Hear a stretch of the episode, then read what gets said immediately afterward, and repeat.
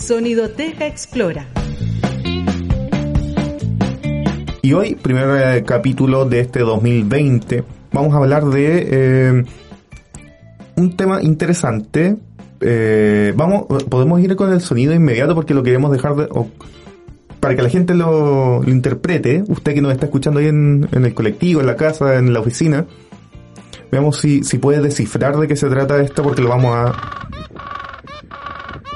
Vamos a escucharlo ahí. Puede ser de nuevo porque es cortito. Ya, lo vamos a dejar en la incógnita y vamos a presentar a nuestro invitado. Hoy nos acompaña el doctor Konrad Goski. ¿Lo dije bien? Sí, Sí, siempre pregunto eso porque después uno se la embarra. Es académico del Instituto de Ciencias Marinas y Limnológicas de la Universidad Austral de Chile. ¿Cómo estás? Bienvenido y gracias por aceptar la invitación de Sonioteca Explorer. Eh, bien, bien, muchas gracias, muchas gracias por la invitación. Buenos días todas y todos. Eh, aquí estamos, de vuelta Para- a la universidad. De vuelta en la universidad, si es... eh, bueno, hoy, hoy día no está, está a la mitad de la universidad de vuelta, pero ya volvimos con, con todo este 2020. Y vamos a partir porque con el doctor Gursky, puedo decir Conrad, ¿cierto? Conrad, sí, Conrad. absolutamente. Para que podamos eh, tener esa cercanía con usted, con el público, con, con todos nosotros.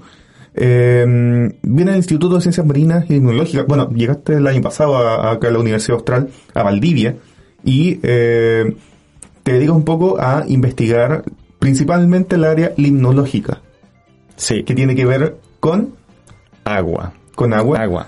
Con, con cuerpos de agua, pero uno, uno tiende a pensar ciencias marinas ya, el mar, los océanos, el, eh, las ballenas, por allá se va un- la mente. Pero limnológica es una palabra que no se escucha muy frecuentemente y tiene que ver más con estos otros cuerpos de agua que están en la tierra, los ríos, los lagos.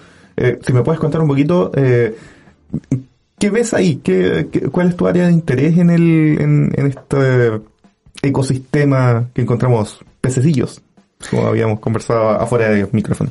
Sí, sí, limnología sí, es justo eh, la ciencia que estudia cuerpos de, de agua dulce, em, lagos, ríos. Eh, yo en mi investigación principalmente me enfoco en ríos em, y peces, peces que son eh, los organismos, eh, yo creo que uno de los organismos más icónicos de, de- de estos cuerpos del agua. Em, tenemos eh, pesca eh, deportiva, Claro. Muy, muy frecuente que en el sur también. ¿cierto? Pesca Em, con mosca. Pesca con mosca, absolutamente. En otras partes del mundo donde hay ríos muy grandes, en ríos tropicales, también hay importante pesca comercial en los ríos, lo que no se ve en Chile por, por carácter de sus ríos. Pero aquí tenemos pesca deportiva, principalmente de truchas. Em, Muy buenas las truchas, hay que decirlo. Igual se crían las truchas. Sí, sí. Hay, hay criadero, hay... Hay acuicultura de truchas también. Sí, son un recurso económico muy importante.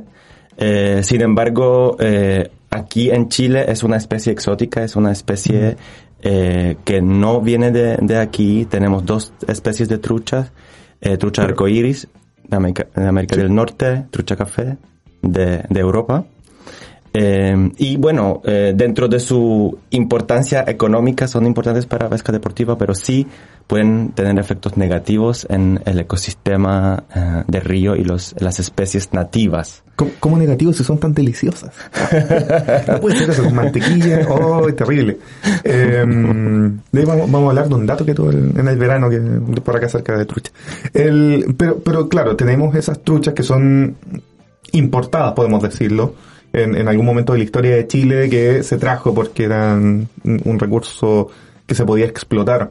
Eh, ¿Por qué estas truchas que vienen de afuera eh, pudieron sobrevivir acá en un ambiente totalmente, no sé si totalmente diferente, estoy especulando y haciendo la pregunta al mismo tiempo, eh, en un ambiente que no era para su- preparado o evolucionado para ella, esta especie. ¿Cómo lograron aquí subsistir en, en el tiempo? Sí, bueno, en, en realidad las truchas eh, evolucionaron en ambientes similares a lo que tenemos aquí en, en los ríos chilenos. Entonces están eh, bien adaptadas a ese ambiente. Además tienen una abundancia de, de presas, de especies nati- nativas que, que pueden ex- explotar. Entonces, tienen mucha comida, tienen eh, condiciones parecidas en términos de propiedades del agua como la temperatura, la oxigenación que han tenido en los lugares donde evolucionaron. Eh, y sin mucha competencia, la- las, la- las truchas, ambas eh, eh, especies de truchas son especies muy competitivas, son entonces les va bien, les va, les va muy bien eh, en este ambiente nuevo, con poca competencia, mucha comida y buenas condiciones. Pero en ese les va bien, también afectan a especies que son locales, que, que evolucionaron junto con el ambiente de acá, ¿no? Absolutamente, absolutamente. ¿En, en qué se puede ver eso, por ejemplo? Cuando yo voy al, al- al- a un río y decir, ah, acá hay truchas porque pasó, no sé, se comieron todas las algas, no sé, por decir algo. Eh, o sea, así al ojo ¿Qué pa- del, qué del, eh, al ojo de eh, no, no es tan fácil de verlo. Uno podría verlo, por ejemplo, en viendo abundancias de las especies nativas, Mm. que uno en un río donde no hay truchas, más probable eh, abundancia de puyes, que son eh, peces nativos que podemos ver ver en la orilla, en la zona litoral. Podríamos ver menos puyes en, en, en donde hay truchas. Eh, lo, donde lo vemos más es cuando empezamos a analizar los datos. Analizamos los datos de presencia, abundancia de los peces en, por ejemplo, en gran escala en los lagos patagónicos y encontramos que efectivamente en, hay distribución exclusiva.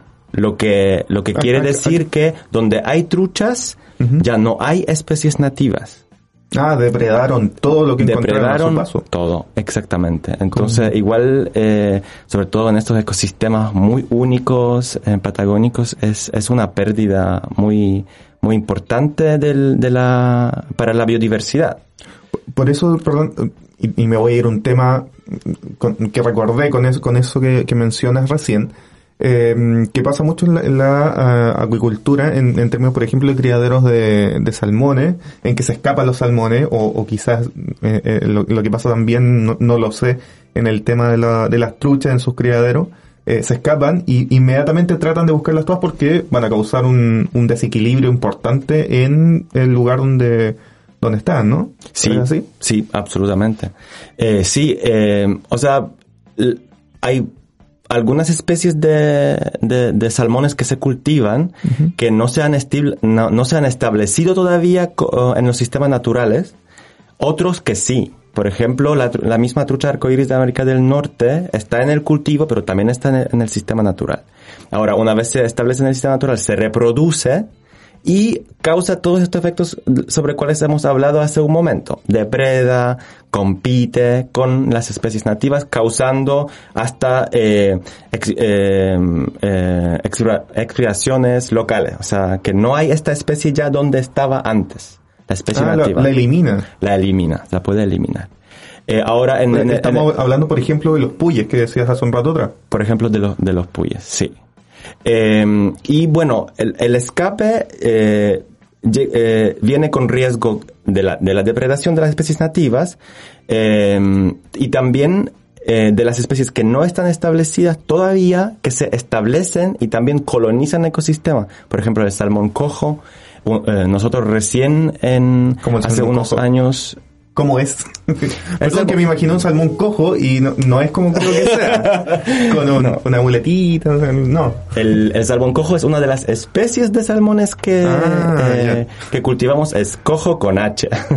Ah, cojo. cojo. Cojo. Cojo salmón. Ah, ya, yo pensé otra cosa, no quiero. Y esta es una de las especies que, que se cultiva, pero solo recién eh, encontramos juveniles de esta especie en los fiordos patagónicos. Eso significa que los escapes que están ocurriendo ya causaron que esta especie se está estableciendo en los ecosistemas del sur de Chile y va a causar o está causando ya los efectos negativos que te- estas especies eh, pueden causar sobre Especies exóticas. especies exóticas, invasoras, podríamos decir, porque se- eh, su rango de distribución y sus abundancias aumentan con el tiempo. Estamos conversando con el doctor Konrad Gorski, académico del Instituto de Ciencias Marinas y Limnológicas de la Universidad Austral de Chile, Facultad de Ciencias, y eh, ictiólogo, como decías. Ictiólogo, sí. Ictiólogo, que Ictiólogo. viene de pez. De pez, sí. pez. sí. Y eh, también me, eh, estábamos conversando antes de entrar acá en, en, en- en nuestra sala de, de espera acá de la radio, que parte de tu tesis, bueno, ustedes lo, lo pueden dimensionar por el acento que tiene Conrad, que no es, no es, eh, o sea, puede ser chileno, pero vienes de, de, de otra parte, eh, pero tu tesis fue acerca de ríos de Rusia. De Rusia. De Rusia. Y, y me comentabas algo súper interesante que uno, uno por vivir en Valdivia no lo, no lo asume porque ve el río siempre igual, más allá de eh, los cambios de marea que uno observa diariamente, eh, en que eh, los ríos, por supuesto, tienen, son un ecosistema que eh, varía mucho durante el año, en que hay crecidas, hay, hay, entre comillas, ampliaciones de su, de su caudal para que otras especies puedan desarrollarse. ¿Cómo se manifiesta eso eh, con, con las diferentes especies que estamos hablando, con, lo- con los peces? Eh, se mantienen en este en esta línea de riachuelo pequeño, se, se expande su, su, su población hacia otros lados. ¿Cómo, qué, qué pasa con los peces cuando ha- ocurren estas crecidas de ríos, cuando, cuando se disminuyen en, en, no sé si en verano o en invierno? Ahí, ahí eh, nos puedes aclarar un poquito más. Eh, sí, o sea, eh, s- solo al primer ojo podríamos decir que el, el río aquí en, en, en Valdivia, en, en- en Chile Central, se ve igual, porque Sí. tiene una dinámica muy marcada dentro del año. Eh, y lo, lo que, porque el, el- eh, la, la principal fuente del agua en el río eh, es la nieve que derrite de la cordillera, cordillera. y la lluvia, ¿cierto? Y obviamente tenemos más lluvias en invierno que en verano, entonces el río tiene más agua en invierno que en verano. Por ahora, porque hay una sequía bastante importante de lluvia Sí. en esa zona, pero igual se, está, está marcado. Todavía está, está muy marcado y obviamente en primavera tenemos el deshielo, desnieve y más agua también. Y esta, estos periodos donde aumenta el caudal de- del río, donde el río crece inundando las planicies de inundación, lo que está al lado del río, son muy importantes para, eh, para dinámica ecológica del río y para varias especies que habitan el río. Em, ¿Cuáles ah, son estas dinámicas? ¿Qué, Eh, qué- es lo que ocurre cuando crece Cuando- en el, el cuando- río en estos eco- ecosistemas? eh, cuando crece el río, eh, prime- en, en la primera instancia, la materia orgánica, la- algunas partes terrestres que están al lado del río están disponibles para los organismos que viven en el agua. Eso pueden ser, eh, puede ser alimento, las cosas que caen de, del- de los árboles, lo que está inundado, el pasto también. El río... Ah, eh, per- perdón, lo- los peces igual comen el pasto que está alrededor, las plantitas, eh, todo eso igual, ¿o no? No, me fui en- por otro lado. Aquí, sí, aquí hay pocas, eh, pocas peces que comerán pasto directamente, pero habían otros organismos más pequeños que, que, lo, Ah. que lo podrían usar y luego eh, entra en la cadena, en la cadena trófica. También eh, están eh, la cadena trófica, cadena alimenticia también para, cadena para alimenticia. los niños que están escuchando Sí. en su sí. colegio. Em, entonces, y además, el, el río, eh, para crecimiento eh, de algas, Ah, perdón, está... que son, que son productores primar- primarios, fuente de energía para varios organismos, eh, lo- las condiciones del río por caudales altos, por la velocidad del agua, eh, no, no, no son eh, condiciones óptimas para el desarrollo de algas. Ahora, una vez inundamos las planicies, tenemos el agua estancada, con mucha sol, eh, con temperaturas más altas, y ahí también tenemos mucha productividad primaria acuática de algas. Y algas, ¿Productividad primaria qué te refieres con eso? eh, la, la productividad primaria eh, es, es, lo, eh, es lo que hacen las plantas y las algas.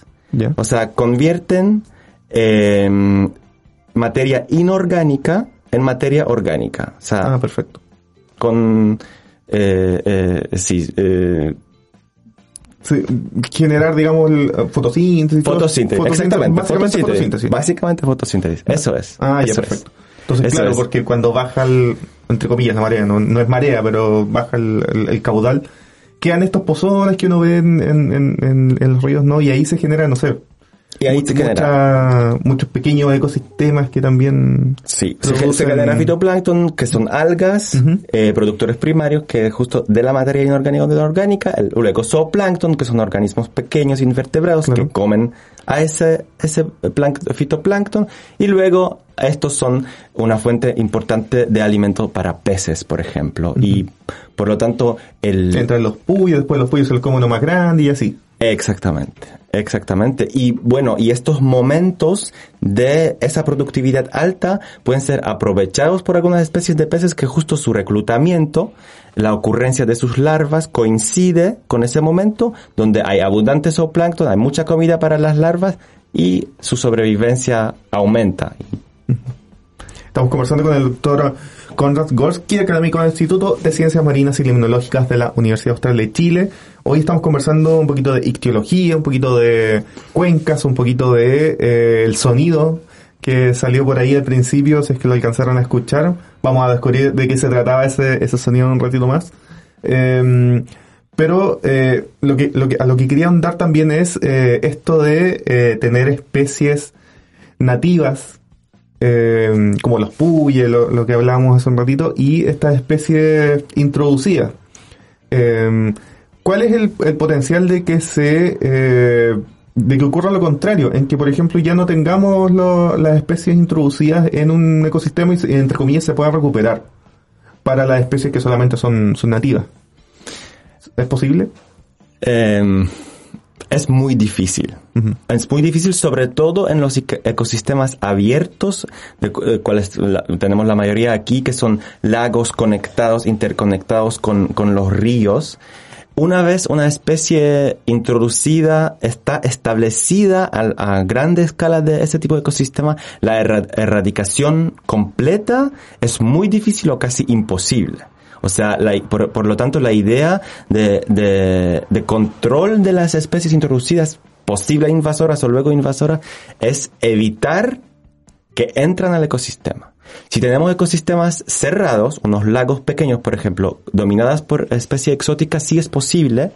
Eh, eso, eh, eso, eh, eh, lo, lo que, lo que hay que hacer en ese momento es pescamos todo lo que hay, Literalmente. literalmente pescamos eh, con, con métodos no letales que podemos extraer los peces para, Pero los podemos para- comer para- después, ¿cierto? que los podemos comer Es que, después. que ya era almuerzo. Absolutamente. No, no tomé desayuno hoy perdón. extraemos para, para rescatar los nativos y luego hay a- agentes químicos que eh, principalmente matan todos los peces. Entonces, uno es, hay una sustancia Ah, perdón, química estaba, estaba pensando revés, que teníamos que pescar todos los, los peces eh, invasores, entre comillas. Es muy difícil pescar, pescar todo lo que está en un lago. Aunque el lago sea chico, es muy difícil hacerlo. Entonces, lo que se hace, y esta, este método sí está aplicado en otras partes del mundo, por ejemplo en Nueva Zelanda, donde también Australia, donde tienen problemas con especies invasoras parecidas que tenemos aquí en Chile, eh, tiramos una, un, un agente químico, en este caso se llama rotenona, que mata todos los peces que estaban ahí. Ahí sabemos que ya no hay exóticas y las nativas las devolvemos. Eso es la única manera. ¿Y queda alguna secuela con, con estos químicos en, en el lago? No, ¿no? no. Bien, interesante lo que se pasa, pero igual en un río Esto, es imposible. Entonces Imposible. la, la única manera es, bueno, primero evitamos que entren, porque una vez entren el problema es mucho más difícil, mucho más caro para manejar, si- por si hablamos del término monetario. Y luego, eh, o sea, lo único que podemos hacer es controlar. Es- Entonces intentamos de controlar, disminuir las abundancias para con eso disminuir eh, su efecto sobre el ecosistema, sobre las especies nativas.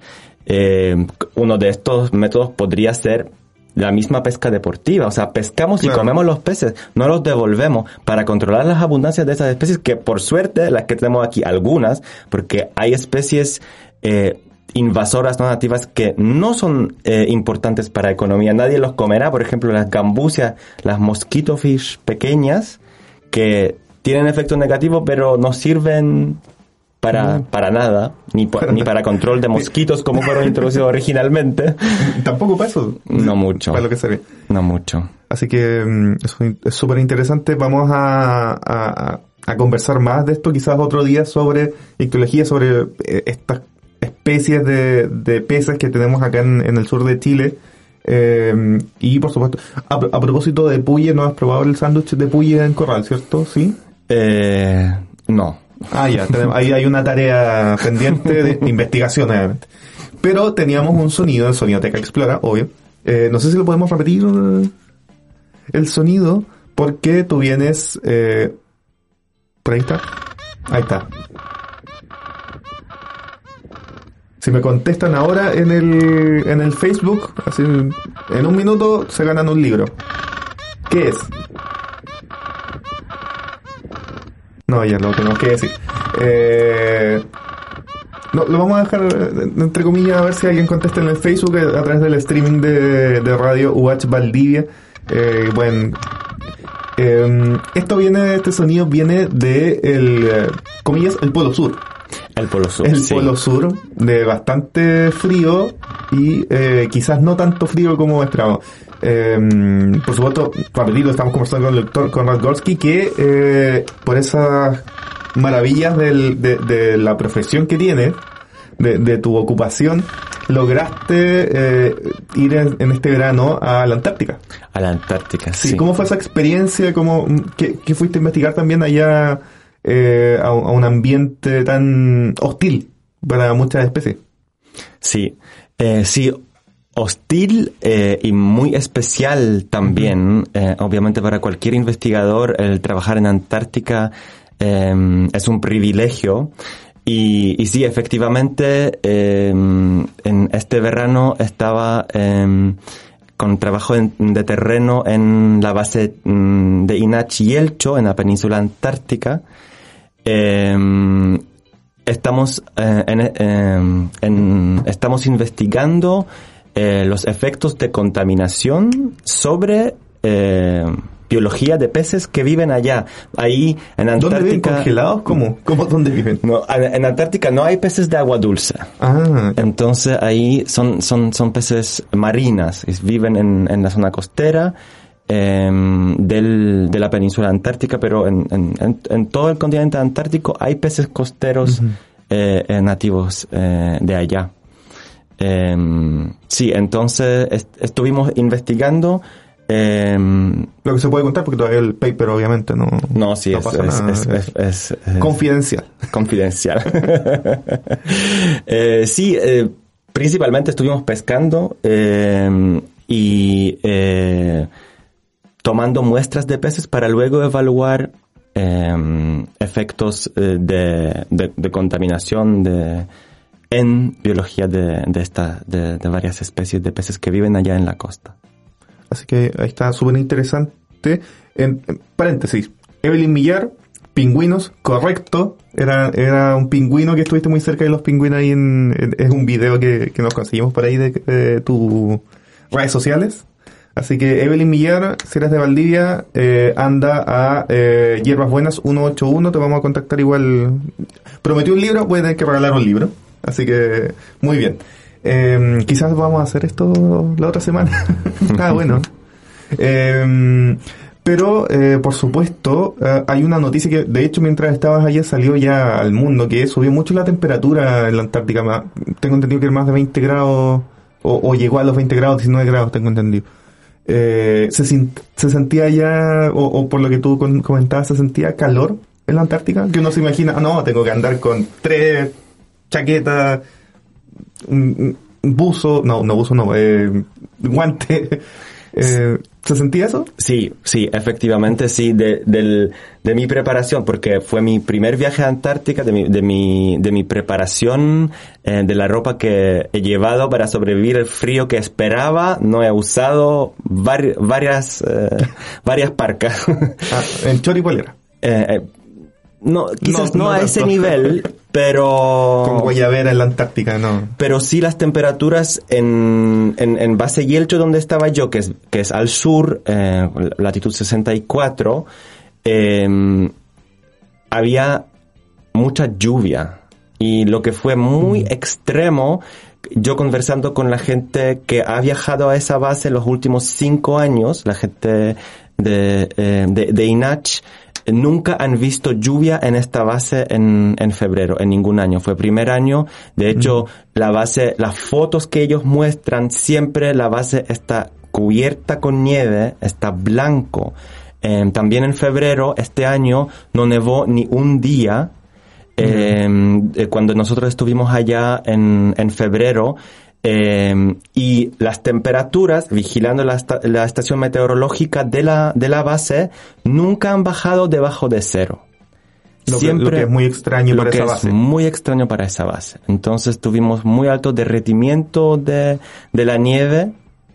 Eh, todos pobres pingüinos, pingüinos papúa que, que, que corresponden a este sonido del, eh, del concurso porque la base está eh, al lado de, de una colonia de pingüinos, de pingüinos papúa.